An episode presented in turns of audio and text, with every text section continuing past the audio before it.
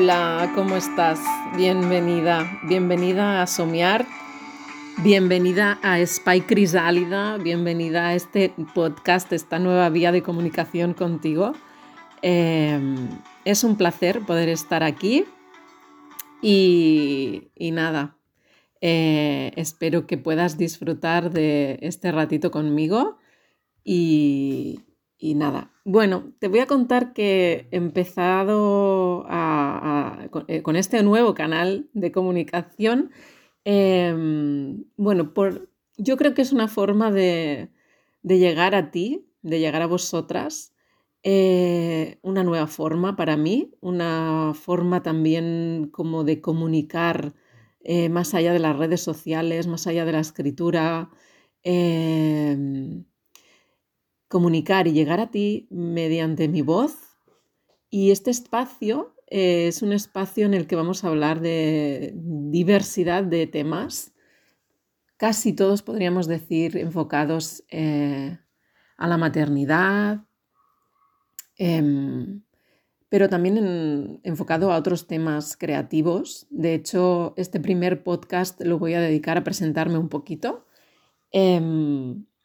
Así que voy a, hablaros de, quién soy y quién es este, o sea, qué es este proyecto y cuál es la finalidad de este proyecto, de dónde nace este proyecto y,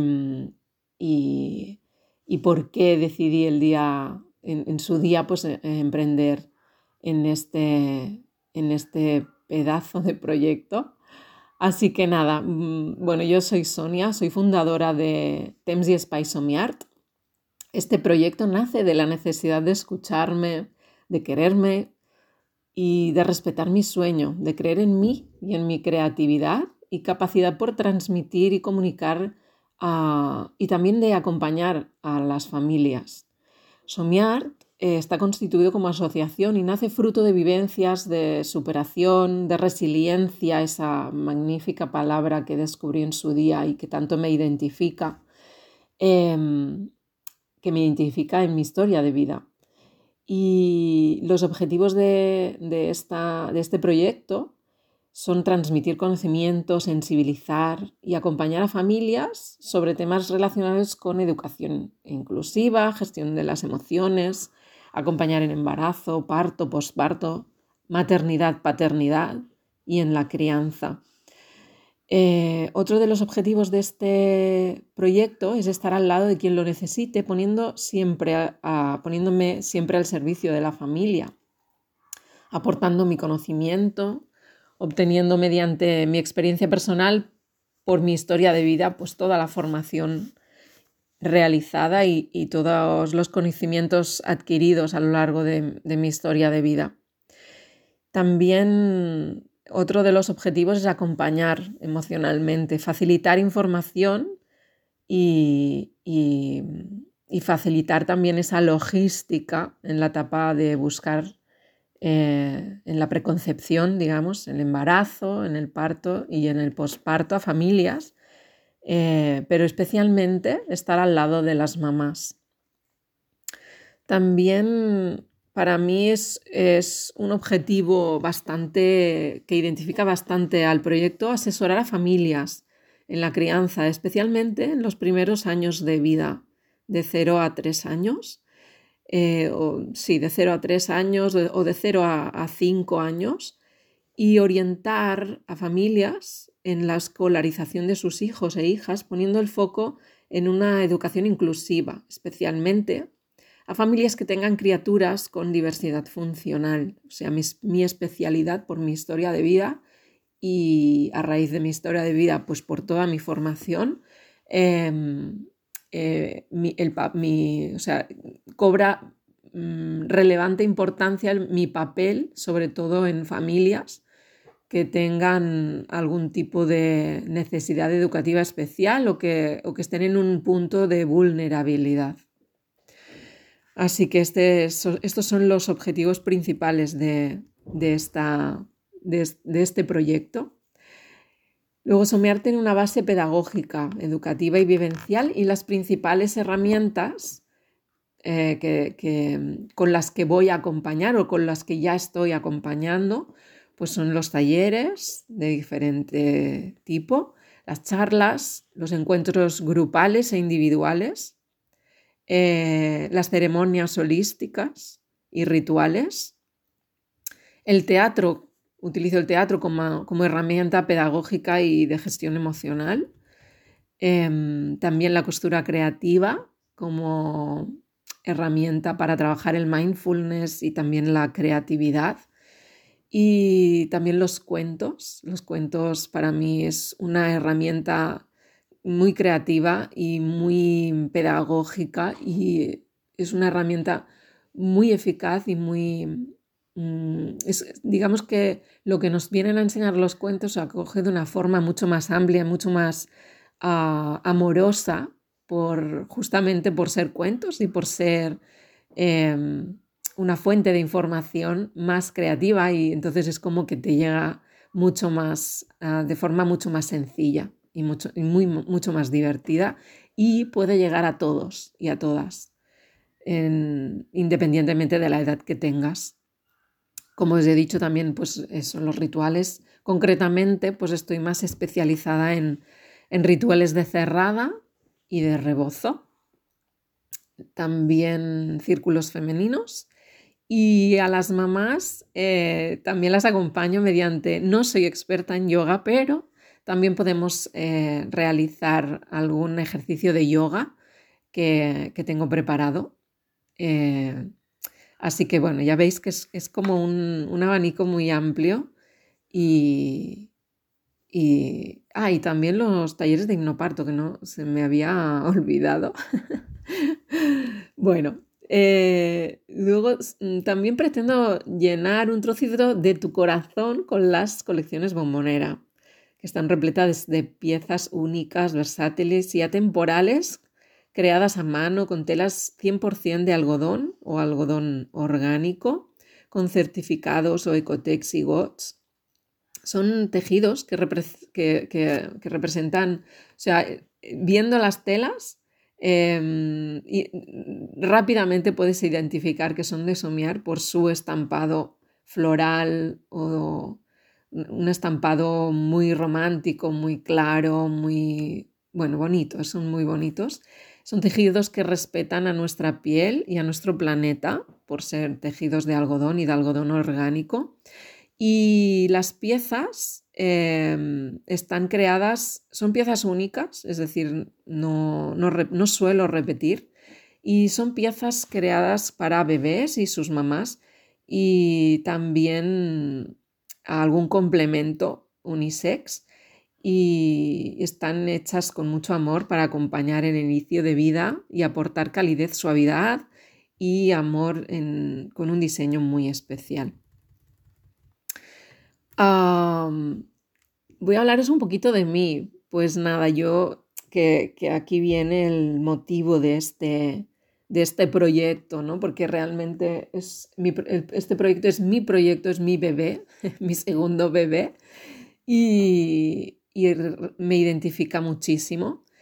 Em, yo soy Sonia, como os he dicho al principio, soy mamá de un niño que se llama Biel, que a día de hoy tiene 16 años y es mi mayor motivación e inspiración. Él nació con una enfermedad que se llama esclerosis tuberosa.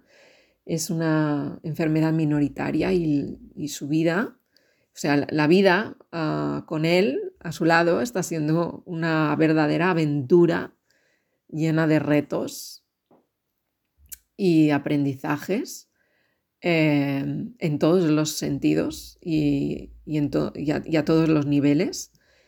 Y juntos afrontamos diversidades que se van presentando sin avisar y con mucha firmeza, mucha creatividad, valentía y muchísimo amor. Em, antes de emprender mi camino en el ámbito educativo y artístico, me formé y, trabajé como técnica administrativa y técnica en gestión comercial y marketing, que, em, bueno, creo que es una parte de mi camino que no puedo dejar de mencionar, ya que también forma parte de mi vida y de quién soy. Y, fueron unos años que me aportaron mucha experiencia en temas de comunicación, de marketing, de diseño gráfico y de, y de, y de atender a las personas, ¿no? De estar ahí delante de las personas, de establecer contactos, de establecer eh, conversaciones, eh, mucho más allá de lo que sería el ámbito administrativo, digamos. A posterior, después de que naciera mi hijo, pues me gradué, o sea, empecé la carrera de educación social. A día de hoy estoy graduada en educación social. Tengo un máster en educación inclusiva y un posgrado en inteligencia emocional. Y a día de hoy estoy haciendo el doctorado sobre alrededor de las medidas de, respuesta a la diversidad y cómo el desarrollo de estas influyen en la educación inclusiva en los centros educativos de infantil y primaria. Investigar y aportar, ah, esos son los objetivos de hacer el doctorado. Mm, más allá de lo que pueda pasar después de terminar este doctorado, mi objetivo principal es eh, investigar y aportar de una forma científica para ayudar a que cada día la inclusión sea una realidad y se perciba la diferencia como una oportunidad para aprender, para convivir y para crecer. Y bueno, como muchas sabéis, también me estoy formando como doula y acompañante en primera infancia y crianza. Terminé ya el taller, eh, o sea, la formación de himnoparto para ofrecer desde ya pues, acompañamiento en el terreno emocional, práctico e informativo a la futura mamá y, familia en el proceso de transformación y, de apertura, poniendo a su alcance las, las, pues, las herramientas necesarias para tomar sus propias decisiones en cada momento. Eh, mi, función o mi, papel es estar, es ser. Es o sea, más que ser es estar, estar al lado de, la mamá y de, la familia y aportar todo aquello que sea necesario para que eh, la mamá se, ella sola, ella sola y teniendo a su alcance toda la información que necesita pueda empoderarse y tomar sus propias decisiones. Eh, recientemente también me formé como guía y guardiana en ceremonias holísticas y círculos femeninos y también en el rito del útero. Así que también estoy abierta a poder realizar estas experiencias holísticas que más allá de lo que pueda parecer, ¿no? que muchas veces nos hablan pues eso de ceremonias holísticas y ya sale ahí, uy, la bruja esta que va a hacer, que nos va a decir, cómo va a ir. No, o sea, más allá de lo que pueda parecer es pues estar un momento, o sea, dedicarte un momento para ti con los, contigo misma o con los tuyos. Y igual que si te vas a hacer un masaje, ¿no? Pues eh, dedicarte ese tiempo pues para, para estar y para, y para mirar hacia adentro y para mirarte de una forma amorosa, de una forma holística, teniendo en cuenta pues eso, el pensamiento, teniendo en cuenta, el, en cuenta nuestro cuerpo y nuestras emociones. Em, también soy activista de las artes escénicas desde, 2008 y he participado en diferentes obras de, teatro como actriz, como directora, como escenógrafa de teatro amateur y he participado también en diferentes proyectos artísticos en la provincia de Barcelona. Em, me, he formado en teatro social, teatro forum, teatro del oprimido, performance y movimiento artístico creativo en Barcelona y también em, realicé ah, un, curso intensivo de, métodos de investigación y evaluación a través de diferentes formas de arte eh, en Finlandia, diferentes formas como pues, fotografía, pintura, movimiento, el andar, eh, teatro, la danza, bueno, diferentes disciplinas artísticas. En, en Finlandia esto fue realmente una, gran aventura y una gran oportunidad, gracias a personas maravillosas que me van acompañando a lo largo de mi camino de vida. Y nada, volviendo un poco a mi historia, pues eh, os voy a contar el por qué eh, la costura creativa, ¿no? Pues bien, yo cuando tenía 13 años empecé a coser y ya por entonces coser para mí se convirtió en, mi refugio. Lo hacía en un, lugar ah, lleno de mujeres que más allá de coser compartían sus historias de vida, se reían, lloraban, eh, hablaban de la luna, hablaban de las hierbas, se emocionaban realmente. O sea, compartían ese espacio en círculo, eh, cosiendo su, propia ropa, ¿no? Y se emocionaban y, compartían mucho más allá de la, costura. Y allí encontré pues un rincón muy acogedor que me hacía sentir creativa y, valorada. Em, estuve seis años eh, cosiendo con estas mujeres, rodeada de telas, de patrones, de hilos y máquinas de coser y confeccioné pues un montón de ropa para mí y para, para mis familiares, para algún novio que tenía Y, un día, pues ah, sin más, lo dejé. Yo supongo que como para mí era como un refugio, ¿no? Porque la situación en casa era un poco complicada. Entonces, pues a mí me gustaba ir ahí, refugiarme, ¿no? Entre esas mujeres, esas telas y, esas, esas, historias que se contaban. Eh, cuando empecé, pues, a mm, enfocar mi vida hacia otros, hacia otros caminos, que yo empezaba como, como a coger más seguridad poco a poco, porque esto costó, esto costó, pero empezaba pues a, sentirme más de, pues yo quiero ir por aquí más que por allá, pues de repente, pues sin más, lo dejé. Y no cogí una aguja, o sea, no cogí ni un botón eh, durante 20 años. Y de repente, eh, escuchándome y respetándome, pues decidí retomar la costura, ¿no? Un día digo, ostras, pero yo cosía, yo sé coser. Y, esta vez, pues cogí la costura de una forma pues, más creativa y con una finalidad más, más social, más comunitaria, más maternal, ¿no? Enfocar la costura, pues para mí es como acompañar también a través de las telas, ¿no? Eh, nada, bueno, es todo una, historia muy creativa, la verdad. Y nada, otra de mis pasiones son los cuentos y la lectura. Los cuentos me hacen sentir mariposas en la barriga, siempre hay un mensaje detrás de una historia entrañable. Y he realizado pues eh, cuentacuentos eh, teatralizados y sensoriales, me encanta pues yo a través de los cuentos ya he hecho, ya, ya, ya, ya, se ha, ya ha surgido la magia. Ah, no son ceremonias holísticas, pero casi, porque me encanta pues, hacer los cuentacuentos, eso, teatralizados y hacer partícipe a las familias. Y digo familias porque mis cuentos siempre son para familias, no son solo para niños y niñas. Mm, y, además ponemos en juego pues, los, sentidos, ¿no? Entonces se convierte en un espacio sensorial en el que vamos a estar, un espacio de mindfulness, que vamos a estar eso, pues un momento con nosotros y con nosotras, vamos a, estar pues en silencio, vamos a escuchar qué nos está diciendo el espacio, vamos a oler a qué huele ese espacio, eh, vamos a sentir que es lo que nuestra piel percibe a través del tacto.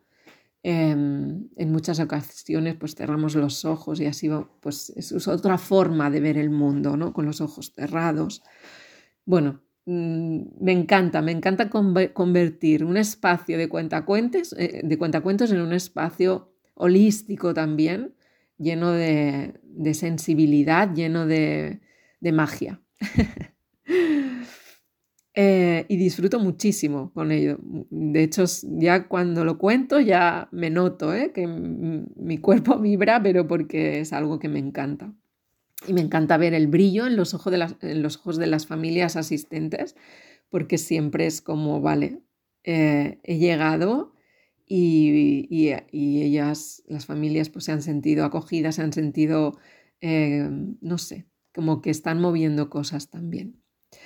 Y hablando de cuentos, pues eh, mi pareja y yo, mi marido y yo escribimos un cuento que se llama La Rita y Ansesc volan al, vuelan, alto, eh, y contamos em, eh, bueno, es una historia también relacionada con la maternidad y la paternidad, esos miedos que se generan cuando sabemos que vamos a ser mamá o papá y, un poco el cuento va por ahí, refleja un poco esto, ¿vale?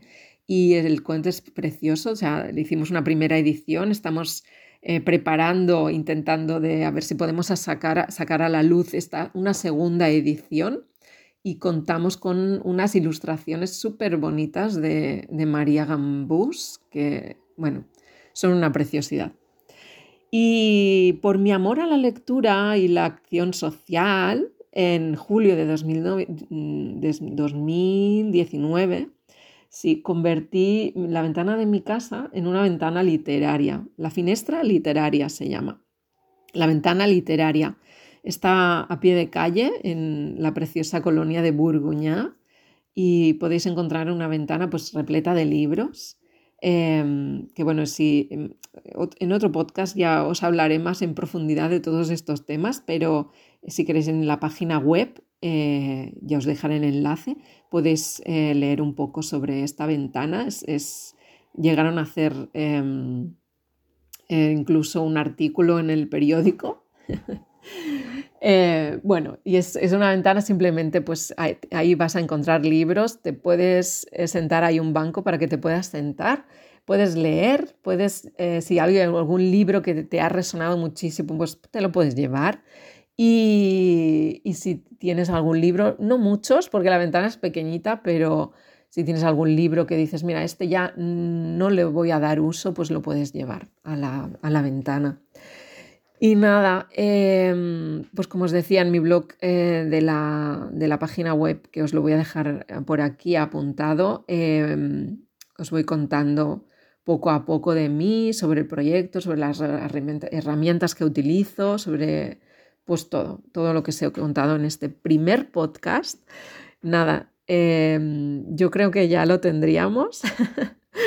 Espero que te haya gustado y bueno, Espero que en breve os pueda hacer otro podcast. Mi idea es hacer uno cada semana más o menos em, y llegar a, a ti desde esta forma de comunicación. Así que nada, muchas gracias por escucharme, por estar ahí. Un abrazo muy fuerte y nos vemos, nos escuchamos muy pronto. Mucha magia. Feliz día